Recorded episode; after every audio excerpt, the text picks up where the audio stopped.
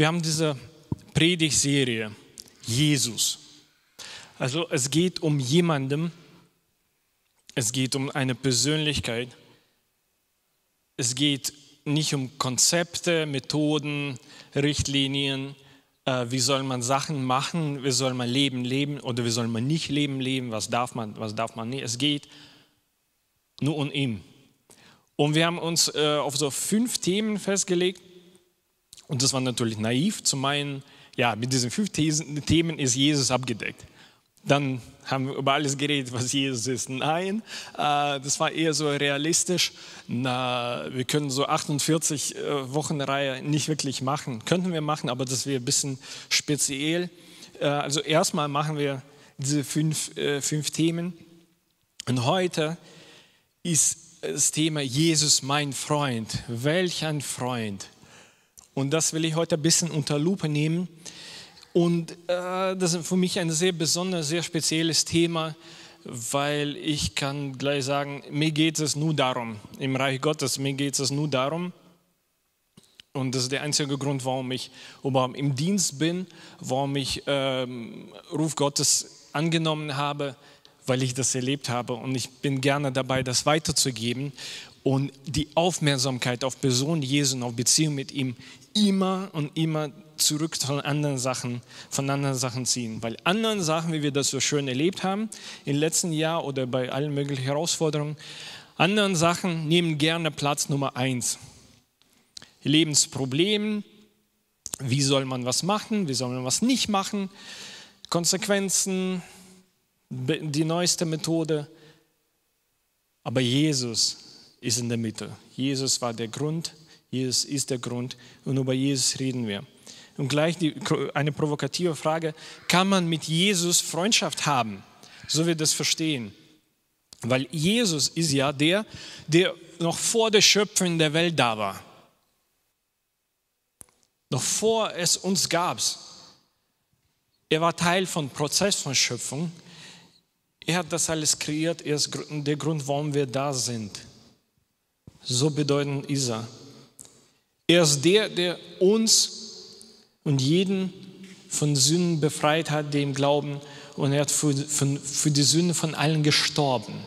Er war so bedeutend, dass er könnte Schuld von allen damals lebenden Menschen, Menschen davor und Menschen danach, das sind wir, er könnte diese Schuld bezahlen. So bedeutend ist er.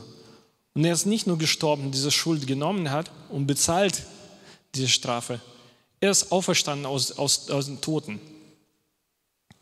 Und jetzt sitzt er in Herrlichkeit auf dem Thron. Können wir mit so einem Freundschaft haben, mit dem der wiederkommen wird und so, dass alle das mitkriegen werden. Nicht unauffällig, nicht als Interpretationssache, aber der wird so kommen, dass alle das mitkriegen werden und er wird sein Urteil über alles und über jeden geben. Und er darf das. Und er hat das vor. Und er wird das machen.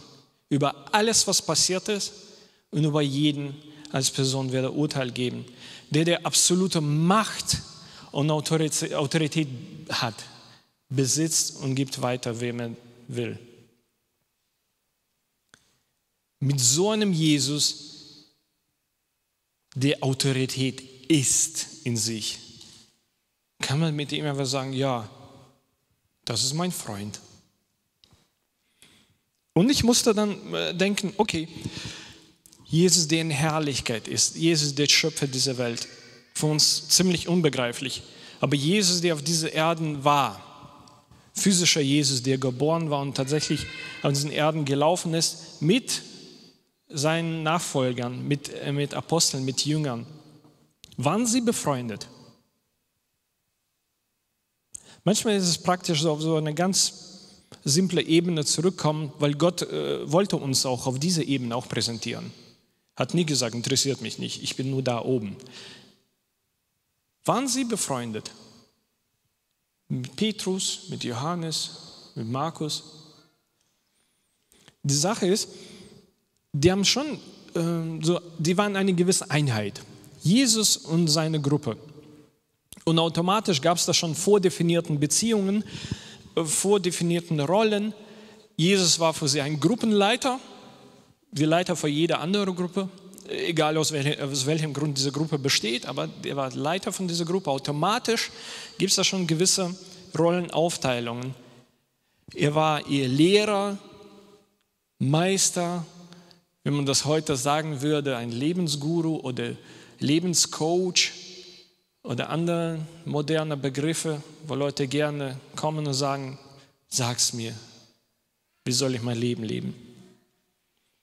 Er war ein Heiler, er war der, der ihre Probleme gelöst hat. Er war vermutlich für einige von, von den Jüngern ein Bruder, ein biologischer Bruder.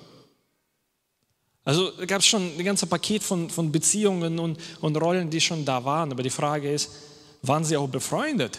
War das ein freundschaftliches Verhältnis? Und die Sachen, die ich so erwähnt habe, die, die vordefinierten Rollen, es bezieht sich alles auf gewisse Funktionen. Wie hat Jesus äh, für sie gewirkt in ihrem Leben? Was hat er gebracht? Ähm, was können sie daraus haben? Was hat er so reingebracht in ihr Leben? Und doch, Jesus nannte die Jünger Freunde. Und dieses Wort Freunde, das ist auch so, ähm, wir benutzen dieses Wort so, so leichtsinnig manchmal. Äh, manchmal verliert es wirklich äh, Sinn. Zum Beispiel, wenn Kinder sagen, ja, äh, wir sind in einer Kindergartengruppe oder wir sind in einer Klasse, automatisch sind wir irgendwie Schulfreunde. Ja, aber so einfach ist das nicht. Das ist äh, ein technischer Grund, warum wir zusammen sind. So ein Prozess. Und eventuell entstehen daraus Freundschaften. Was hier sagt, ihr seid meine Freunde, das ist wirklich irgendwas, ähm, der erst auf die Liebe basiert ist. Wenn wir dieses Wort nehmen, wo, was er nutzt, das wörtlich heißt, einer, der liebt. Einer, der liebt. Und nicht äh, einer, der mich lang genug kennt.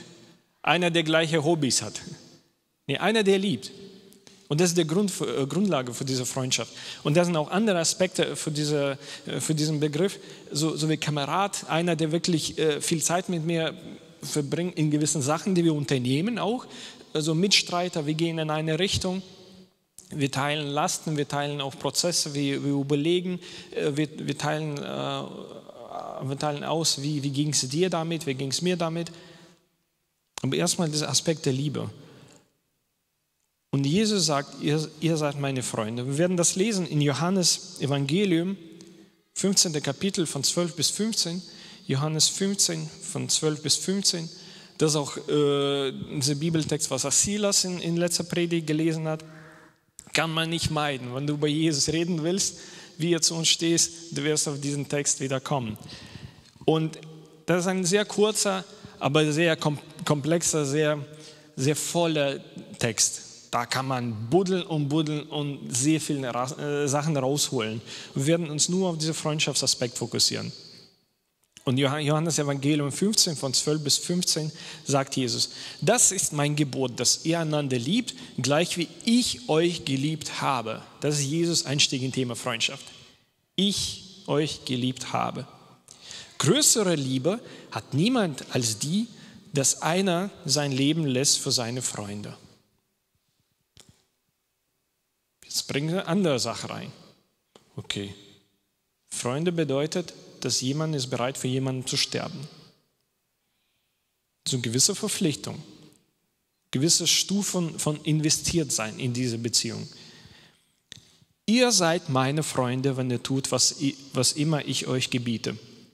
Also hier Jesus sagt, ihr seid das. Ich nenne euch Freunde. Und in Vers 15, ich nenne euch nicht mehr Knechte, denn der Knecht weiß nicht, was sein Herr tut.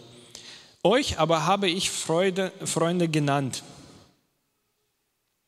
weil ich euch alles verkündet habe, was ich von meinem Vater gehört habe. Ich habe euch alles erzählt, was ich wusste. Ich habe euch alles offenbart. Wir haben über alles Austausch gehabt, was in meinem Kopf war. Ich habe nichts zurückgehalten. Ich war offen und transparent für euch. Hier muss man das mit Vorbehalt lesen.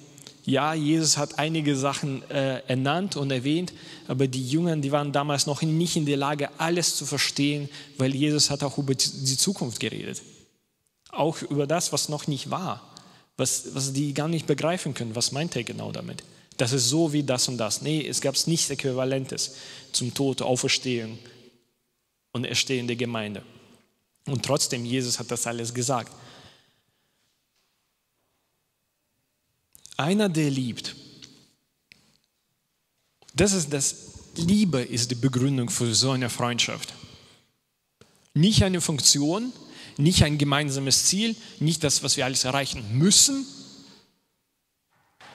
kein Pflichtgefühl, ähm, kein ich mag dich als Person mehr von deinem Temperament als die anderen.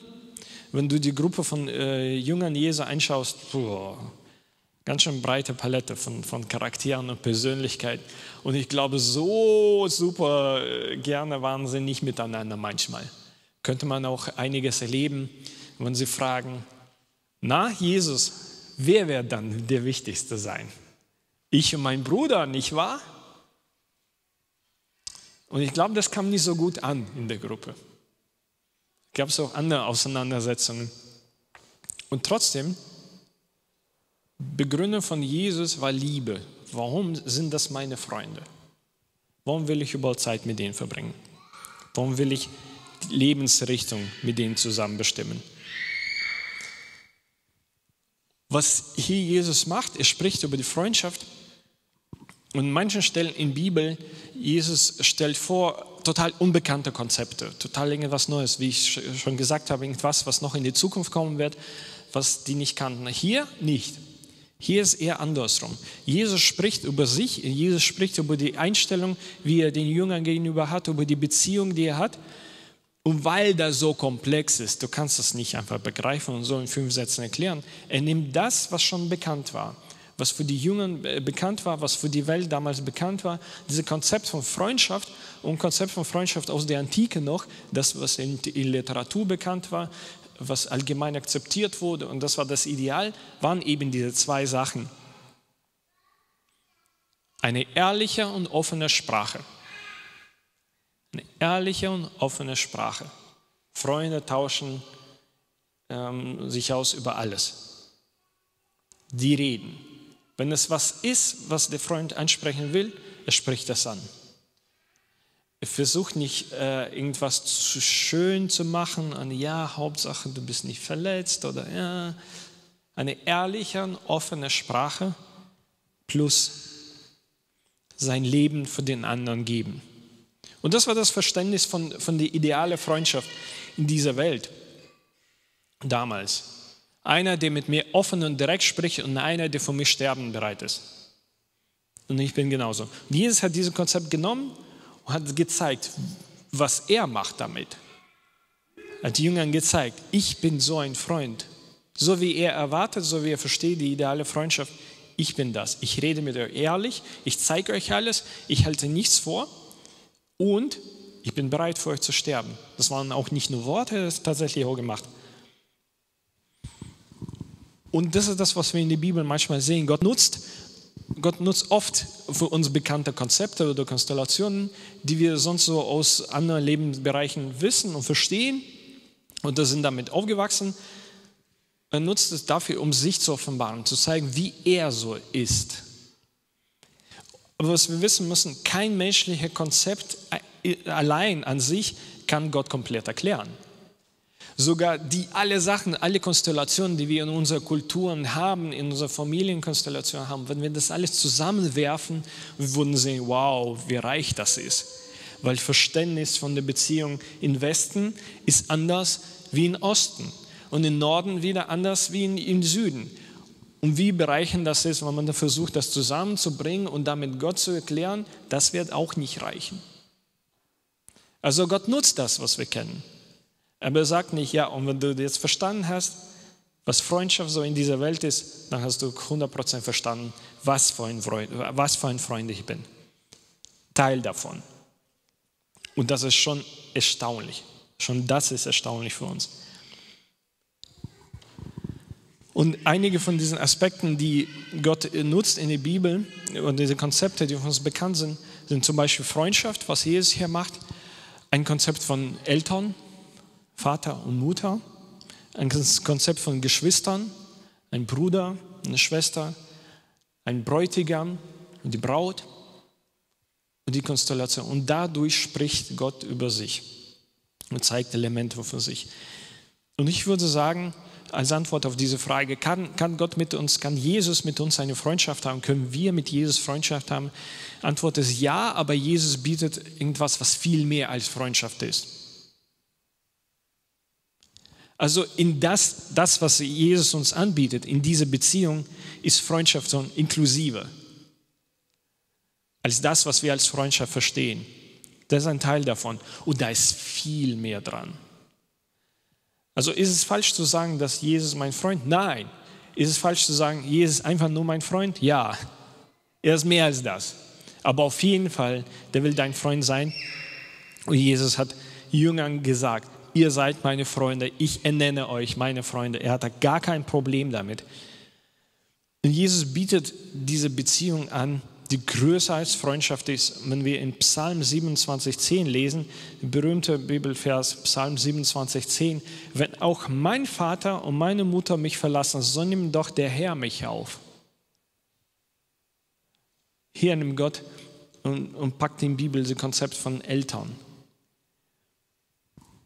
Ich weiß nicht, ob du das erlebt hast, wie dein Gott sich gezeigt hat als einer, der viel besser viel näher, viel liebevoller, viel treuer als dein eigener Vater, deine eigene Mutter.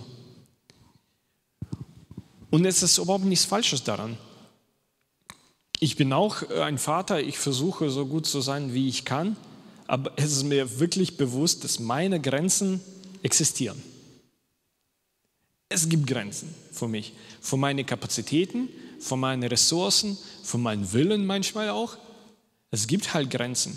Ich kann nur so gut sein, wie ich sein kann. Und Gott ist viel besserer himmlischer Vater für meine Kinder, als ich jemals sein werde.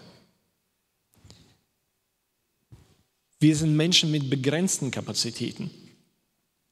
Und Gott will weiter als das gehen. Gott will kompensieren, das, was deine Eltern dir niemals geben können auch wenn sie das sehr, sehr, sehr, sehr wollen und alles opfern, was sie hatten und sich opferten. Trotzdem können sie nicht das geben. Aber Gott ist bereit dafür, für dich so zu sein, wie so ein Vater, der will und kann. Wie so eine Mutter, der will und kann. Lieben, trösten, wiederherstellen, akzeptieren, annehmen, ermutigen. In Sprüche 18,24 lesen wir, es wird über viele Freundschaft geredet und dann, aber es gibt einen Freund, der anhänglicher ist als sein Bruder. Es gibt einen Freund, der näher ist als sein Bruder. Und das ist so ein Thema, ein Bibelvers, darüber wurde so viele Lieder geschrieben schon. Es gibt einen, der näher ist als egal welcher Bruder. Und brüderliche Liebe ist was Wunderbares und die kann man nicht erklären, die ist einfach was Tolles. Die ist wichtig und der, der die hat, der so Geschwister in einer Familie hat, der hat was Wertvolles. Und Jesus betrifft das. Egal wie gut dein Bruder ist und war, egal wie gut deine Schwester ist oder war, Jesus toppt das immer ist immer besser, ist immer Nähe. Jesus hat nicht diese Momente von, hör mal, wir brauchen ein bisschen Abstand voneinander, sonst knallt es. Sowas hat Jesus nicht. Er kann. Und er will. Hier in diesem Bibeltext, wir verstehen, er, er ist anhänglicher mit, mit seiner eigenen Entscheidung, mit seinem Willen, näher als sein Bruder. Er will näher sein. Gott ist eine emotionale Person, die nach einer Beziehung sucht. Gott ist nicht ein Objekt irgendwo. Was wir beschreiben, beschreiben Koordinaten und sagen, die Richtung geht. Wenn du in dem Gleichnis von verlorenen Sohn denkst, denke an den Vater, der dort in, in diesem Gleichnis erklärt wurde, wie Jesus spricht über den Vater. Saß er wie ein Objekt, der gewartet hat, bis dieser Sohn sich wieder sich anders überlegt und zurückkommt? Oder hat er von Weitem schon gesehen und gerannt ist? So ist Gott. Er will in unserer Nähe sein. In Jakobus 4, 5 lesen wir, oder meint ihr, die Schrift rede umsonst? Ein eifersüchtiges Verlangen hat der Geist, der in uns wohnt. Der wohnt schon in uns. Und er will näher sein. Er will ganz die Aufmerksamkeit von uns. Er will die Beziehung. Ein eifersüchtiges Verlangen. Es ist mir nichts wichtiger als diese Beziehung. Es ist mir nichts wichtiger als seine Aufmerksamkeit. So ist so emotional ist Gott, wenn er über die Freundschaft mit dir denkt, spricht und sich offenbart. Und 1. Mose 5,24 wird Henoch erwähnt, der mehrmals in der Bibel erwähnt wird, weil er schon speziell war. Henoch wandelte mit Gott und er war nicht mehr. Plötzlich gab es ihn nicht mehr. Denn Gott hatte ihn hinweggenommen. Und dieses Wandelte mit Gott hat viele beschäftigt, die haben versucht zu definieren, was heißt denn das? Und das heißt nichts anderes, als im, im Alltag zu laufen zusammen. Mit Gott im Alltag zusammen zu laufen. Er wandelte mit Gott. Und dann gab es Versuche zu definieren, okay, was braucht man dafür? Und im Prinzip braucht man dafür genau das, was man für eine sehr gute, liebevolle, effektive, treue Beziehung braucht.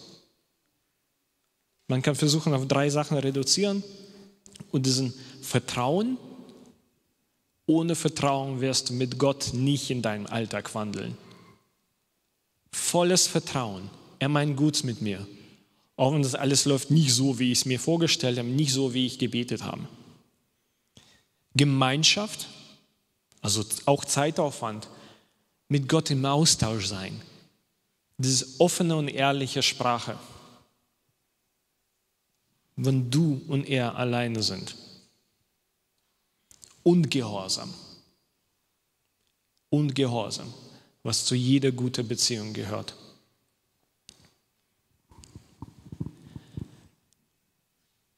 Und diese Beziehung, die viel größer als nur Freundschaft ist, viel größer als nur Vaterschaft, viel größer als nur Bruderschaft, das ist das Wichtigste. Und das ist der Grund, warum, warum wir darüber reden heute. Das ist das Wichtigste, was du hier auf diesen Erden gewinnen kannst was du finden, entwickeln, behalten und gewinnen für dich kannst. Es gibt nicht wichtiger als das. Ich, ich will dir ganz praktisch reden, auch nicht irgendwo weit weg fliegen Wolken. Ähm, ich bin in meinen 34, fast 36 Jahren mehrmals umgezogen im Leben und das ist schon, ich denke schon fünfte Gemeinde oder so. Und ein paar von den Gemeinden, wo ich war, ähm, es war so, dass ich nicht nur in die Gemeinde kam, ich kam zweimal und dreimal in die gleiche Gemeinde. Ich glaube, zwei Gemeinden war so. Also ich könnte schon gewisse Sachen mh, mm, nachverfolgen. Wie, wie was sich entwickelt, äh, entwickelt ähm, was macht Sinn, äh, was, was hat so eigenes Leben so genommen oder nicht, ähm, was hat sich von alleine entwickelt. Und ich könnte auch sehen, Sachen, wo, wo ich versucht habe, irgendwas zu erreichen wo ich im Dienst irgendwie Aufwand ähm, genommen habe, wo ich irgendwas investiert habe, was hat denn das gebracht? Nach fünf Jahren, nach zehn Jahren, nach 15 Jahren, nach 20 Jahren, ähm, nach diesen, diesen Umständen. Und ich muss auch ehrlich sagen, dass von allen Sachen, in die ich investiert habe, in alles, was wir versucht haben aufzubauen, das Einzige, was hinter mir so wirklich bleibt als Frucht meines Lebens, Frucht von meinem Dienst, ist einzig die liebevolle und begeisterte Beziehung mit Jesus, die Menschen finden, pflegen und gewinnen für sich. Und das ist das Einzige, was wirklich langfristig bleibt. Und alles andere, alle anderen Sachen, die auch wichtig sind, die gut sind und die notwendig sind für gewisse Zeitabschnitte, und ich meine damit irgendwelche Strukturen, die man aufbaut, Richtlinien, die man setzt, Formate, die man entwickelt, die dann besser sind, effektiver. und leider auch Werte, die man übermittelt. Das besteht nur so lange, solange es für diese Menschen Sinn macht oder für die Situation. Bis die Ressourcen ausgehen zum Beispiel und dann geht dieser Dienst fertig. Oder bis es eine bessere Lösung kommt. Und weißt du was, es kommt immer eine bessere Lösung. Egal, was du da übermittelt hast, egal, was du aufgebaut hast, egal, wie toll äh, du bist in deinen Augen, egal, wie stolz du bist auf das, was wir hier erreicht haben, es wird immer eine bessere Lösung kommen. Es ist alles nur vorübergehend. Das sind wichtige Sachen, das, das sind auch wichtige Zeitabschnitte im Leben der Gemeinde, im Leben von jedem einzelnen Christ. Aber das Einzige, was wirklich langfristig bleiben wird, haben sie im Fokus auf Jesus gesetzt haben sie sich in Jesus verliebt, haben sie diese Freundschaft mit Jesus gefunden und für sich akzeptieren können? Oder halten sie Jesus immer noch so mit gewissem Abstand? Oder ist der Schöpfer dieser Welt einer, der urteilen wird? Und ähm, als, als Kind, als Teenager, als Jugendlicher habe ich 90er und 2000er erlebt und das waren schon interessante Zeiten für Christen, wo äh, wir, na, je nach Region, kam früher oder später. Ähm, aber es waren schon Zeiten, wo äh, es kam überwiegend so eine Stellung, ja, ist schon genug, sich zu schämen, dass wir Christen sind. Wir können auch was Cooles. Wir können, oh, hey, und ho, ho, wir können auch zeigen, dass wir was können. Kennt ihr euch diese Zeiten, wo es diskutiert wurde, christliche Musik oder christliche Rockmusik? Wir können mindestens so gut und mindestens so cool. Und äh, heutzutage ist es schon ein bisschen lustig. Und ich glaube, gewisse Selbstironie ist notwendig, die hält uns gesund. Das, äh, dass wir damals so gemacht haben, oder was wirklich für uns wichtig war, und ich spreche, spreche natürlich nicht für jede Gemeinde, nicht für jede äh, Gruppe von Gläubigen, aber einfach für gewisse Trends, die wir so erlebt haben, das, woran wir investiert haben, haben und womit wir geworben haben, ist diese Zugehörigkeit zu einer Bewegung, die mindestens so cool ist wie alles, was du kennst. Die ein bisschen cooler als dein Fußballverein ist, die bisschen cooler als deine Musiker, als dies und das und das. Wir sind mindestens so gut, wir können euch das und das anbieten. Und das ist ein bisschen vergangen, Generationenwechsel ist passiert und ähm, Kinder, die darunter aufgewachsen sind, die, die können davon nichts mehr hören. Ja, ja, könnt ihr.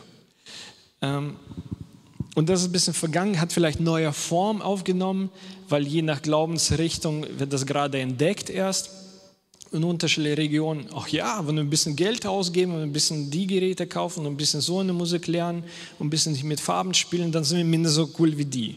Das entdecken doch einige für sich. Aber die große Welle ist schon vorbei. Das Interessante ist aber, das Interesse an Jesus und seiner Person ist immer noch da. Und das bleibt unveränderlich. Egal was für Trends kommen und gehen, wird irgendwas lauter für eine gewisse Zeit oder als Diskussionspunkt in unser Fokus. Aber trotzdem, Interesse an Jesus, na zeig mir doch dieses Jesus er spricht, er singt Lieder über Jesus. Was ist denn mit ihm? Was kann er mir geben? Wie kann ich ihm erleben? Was ist er für eine Person? Menschen suchen nach Gott. Menschen suchen nach Gott, die eine Person ist. Den Rest kennen sie schon. Strukturen, Formaten, Gebäudearten. Und Gemeinde, unsere Gemeinde und jede andere Gemeinde, Gemeinde, die Jesus hier entwickelt hat und angefangen hat, ist nicht dafür da, um zu zeigen, wie konkurrenzfähig sie ist. Das ist nicht der Selbstzweck der Gemeinde, zu zeigen, wie konkurrenzfähig wir sind. Wenn du vergleichst Gemeinde mit anderen Sachen, wo steht die Gemeinde? Ah ja, gar nicht so schlecht. Das ist überhaupt gar nicht das Ziel. Wir sind außerhalb von dem Vergleich und wir sollen uns in diesen Vergleich gar nicht schieben. Wir können ganz andere Sachen anbieten. Aber wir können natürlich viel Zeit und Kraft investieren in den Vergleich. Gemeinde soll einen liebenden Jesus den Menschen vorstellen. Deinen Freund Jesus, wenn Jesus dein Freund ist. Deinen Freund Jesus sollen alle persönlich kennenlernen. Und damit meine ich es ganz praktisch. Stell vor, du willst einen von deinen Freunden jemandem vorstellen. Machst du da großes Ding daraus? Machst du das sehr steif, sehr offiziell? Und du baust das einfach in, in echte Lebenssituationen ein. Du sagst, oh hör mal, ich kenne da einen, der ist so toll, du musst ihn unbedingt kennenlernen. Oder du erzählst einfach, weißt du, wir haben dies und das unternommen und der hat dies und das gemacht und der ist so toll. Das ist unser einziger Auftrag. Jesus und Menschen so zusammenbringen. Sagen, Jesus, das ist der und der, der und der, das ist Jesus. Sagt einander Hallo. Schmeckt und gut, schmeckt und nun, nun probiert, wie gut er ist, diese Beziehung. Probier es selber aus. Und dann sagst, na, ich habe dir gesagt, dass Jesus gut ist. Und dann sagst, ja, danke. Das ist das, was wir mein ganzes Leben lang gesucht haben. Und das ist der einzige Auftrag. Macht zu Jüngern. Macht den Menschen zu Jüngern, dass jeder von dem persönlich folgt Jesu nach. Nicht äh, ein Mitglied einer Organisation, ein Teil einer Bewegung, äh, der mit Menschen links und rechts zusammensitzt und in eine Richtung auf dem Bildschirm schaut. Macht, macht zu Jüngern, sodass jeder persönlich Jesus nachfolgen kann. Und ich habe ein bisschen nachgedacht über die Zeit, ähm, die mich geformt hat, ob das, ob das Zeit in, in einer Gemeinde war, als ein Gemeindemitglied oder eine Bibelschule. Und ich habe auch verglichen, dass, äh, wie, wie es andere Menschen erlebt haben und die Aussagen, die andere Menschen auch ge, ge, gesagt haben. Menschen, die ich wirklich schätze im Leben, die für mich Vorbilder im Glauben sind, auch im geistlichen Leben, die wirklich krasse Sachen erreicht haben. Das sind Weltveränderer von, von dem Typ, von Charakter und von dem, was sie, was sie beschäftigen und was sie auch erreichen. Und sie sagen alle immer die gleiche Sache. Das Wichtigste, was ich gewonnen habe in der Zeit, als ich, als ich geformt wurde, als ich vielleicht in Bibelschule gelernt habe oder ich war in der Gemeinde, das Wichtigste und das Wertvollste war diese Beziehung mit Jesus zu finden, Liebe zu ihm zu finden und zu behalten diese kostbare Beziehung. Und manchmal wird das äh, in Verbindung mit anderen Menschen zusammengebracht. Ja, der und der Pastor, der hat mir beigebracht, wie ich wirklich mit Jesus reden kann. Oder er hat mir beigebracht und gezeigt, dass dich Jesus wirklich lieben kann, dass Jesus mitliebt. Oder es war ein Studienkollege, der hat gezeigt, äh, wie, wie ich zu Jesus beten kann. Es gab sehr viele Sachen, die die Menschen über sich so sagen könnten. Ja, ich habe dies und das gelernt und die und die Methode haben entdeckt. Und sie sagen nur diese einzige Sache. Es wurde mir beigebracht, Jesus zu lieben und vor ihm ehrlich zu sein. Oder ich habe entdeckt in dem Prozess, wie Jesus zu mir, zu mir steht. Und das ist das Allerwichtigste, was die daraus rausholen, aus der Zeit, die sie formt. Und zu dieser Beziehung gehören eben diese zwei Sachen. Ehrlich und offen mit Jesus reden. Das, was wir Gebetsleben nennen. Wenn Jesus sagt, wenn er über Vater unser das Gebet spricht, er sagt, wenn er betet, sagt. Nicht nachsinnen, nicht überlegen, meditieren darüber und ausschließlich, aber zuerst. Wenn er betet, sagt. Das gehört zu dieser Beziehung, einer ehrlichen und offenen Kommunikation mit Jesus. Ehrlich und offen reden. Jesus, es geht mir heute schlecht. Bitte mach, dass es mir besser geht. So einfach. Und wir können natürlich überkompliziert machen. Wie der Gelehrte, der im Tempel stand und gesagt, danke, dass ich nicht so und so und so bin und danke, dass ich so und so bin. Ich bin toll, ich habe jetzt richtig alles logisch beschriftet. Schön. Und da steht neben ihm einer, der keine Ahnung hat, wie er sich schön rhetorisch ausdrücken kann, sagt, sei mir gnädig. Ehrlich und offen. Und mehr braucht man auch nicht dafür. Und man kann auch schöne Sachen Gott ausdrücken. Also einfach kann man sagen. Und danke, dass heute so ein schönes Wetter ist. Und du sagst das dem Jesus direkt. Und die zweite Sache, die zu dieser Beziehung gehört, eigenes Leben für Jesus hinzulegen. Das ist das, was wir am Anfang auch gehört haben in dem Lied. Mein ganzes Leben lege ich hin.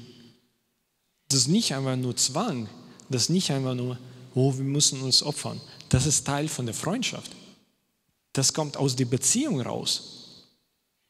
Ich liebe Jesus so sehr, dass ich bin bereit, sein Leben zu opfern. Mein eigenes Leben zu opfern für, für Jesus, für seine Zwecke. Weil er das für mich auch gemacht hat. Und er hatte da null Hemmungen. Genauso null Hemmungen haben wir auch.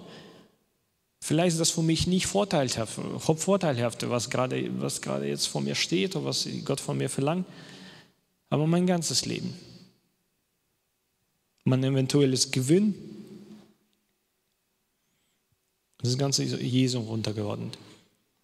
Und genau das ist so eine Beziehung, wo, wo einer mit gelernt hat, mit Jesus offen zu reden, in offener Austausch zu sein, ihm Liebe zu geben, äh, zu geben und zu empfangen und bereit sein, alles für Jesus zu tun, auch sterben. Daraus, aus so einer Beziehung, die mehr als Freundschaft ist, die tiefer als Bruderschaft ist, aus so einer Beziehung, dann wachsen da Sachen raus, die produzieren Werte, die danach notwendig sind in konkreten Lebenssituationen. Daraus kommen richtige Entscheidungen in konkreten Situationen. Wie soll man dies und das machen? Und daraus kommen sehr konkrete Siege und Erfolge. Und alle diese Sachen, Werte, Entscheidungen, Siege, Erfolge, die kann man nicht beibringen. Man kann versuchen. Heute gebe ich euch fünf Schritte. Und wenn du fünf Schritte machst, dann wird alles super sein. Vielleicht. Und was ist, wenn die Situation sich ganz ändert? Keiner von uns wusste dass, äh, jemals, dass wir so ein Jahr wie letztes Jahr erleben werden. Und so ein Gottesdienst wie heute erleben werden. Aber irgendwie mussten wir bereit dafür sein. Und es gab, ich kenne keine Bibelschule, die den Plan hatte, vor fünf Jahren, Pandemie, was macht man in Gemeinden? Ich kenne auch keine Gemeinde, die gesagt hat, Pandemie, so, das ist der Umgang mit Sachen.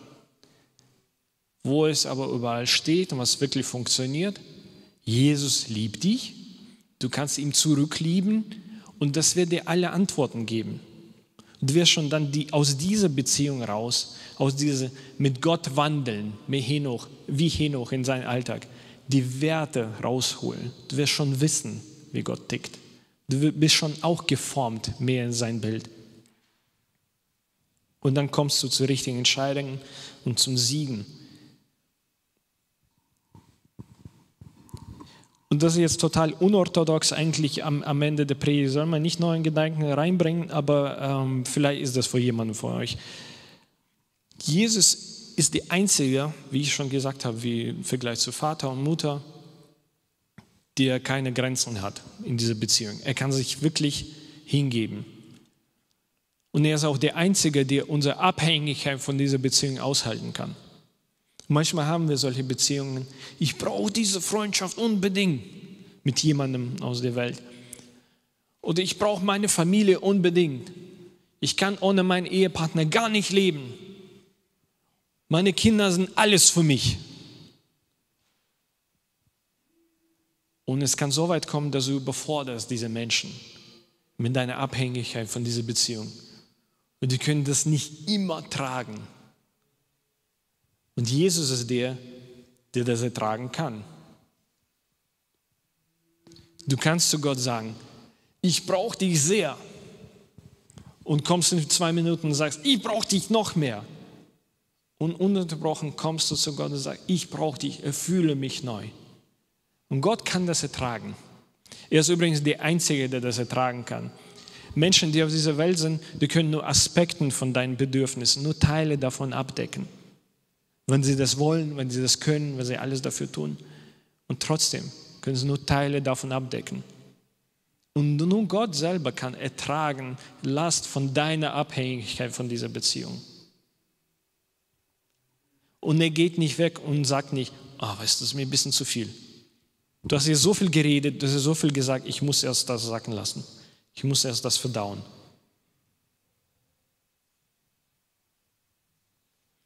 Erlebst du dieses Bedürfnis nach einer Beziehung mit einem, der näher als Bruder und liebevoller als Mutter ist? Ich weiß, dass es eine sehr persönliche Sache ist, eine sehr persönliche Frage. Ähm, ich weiß auch, wie ich dazu stehe.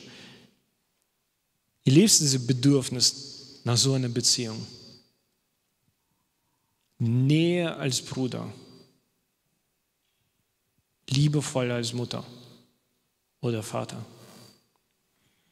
Und ich will dir sagen, mit dir ist nichts falsch, wenn du so erlebst. Das ist der richtige Zustand. Mit dir ist nichts falsch. Wir sind alle für diese herrliche Beziehung mit Gott geschaffen. Das ist der Grund, warum du so tickst. Das ist der Grund, warum kein, keiner von Menschen wird diese Bedürfnisse komplett erfüllen können. Wir sind alle für diese herrliche, freundschaftliche Beziehung geschaffen. Wir werden jetzt beten. Äh, Lobpreisgruppe kann auch kommen. Wir werden auch dann Zeit für Abendmahl nehmen. Aber jetzt in diesem Gebet reflektieren nochmal diese Bibeltexte, die wir gehört haben, die wir gelesen haben. Es gibt einer, der anhänglicher als Bruder ist. Einer, der liebevoller als Mutter ist, treuer als sein Vater. Der will mit dir in der Beziehung sein der will nicht weit entfernt von dir sein. Der will in deinem Alltag sein. Und wenn er sagt, ich wohne in dir schon, mit Leidenschaft liebe ich dich und will noch mehr Beziehung mit dir, obwohl ich in dir schon lebe.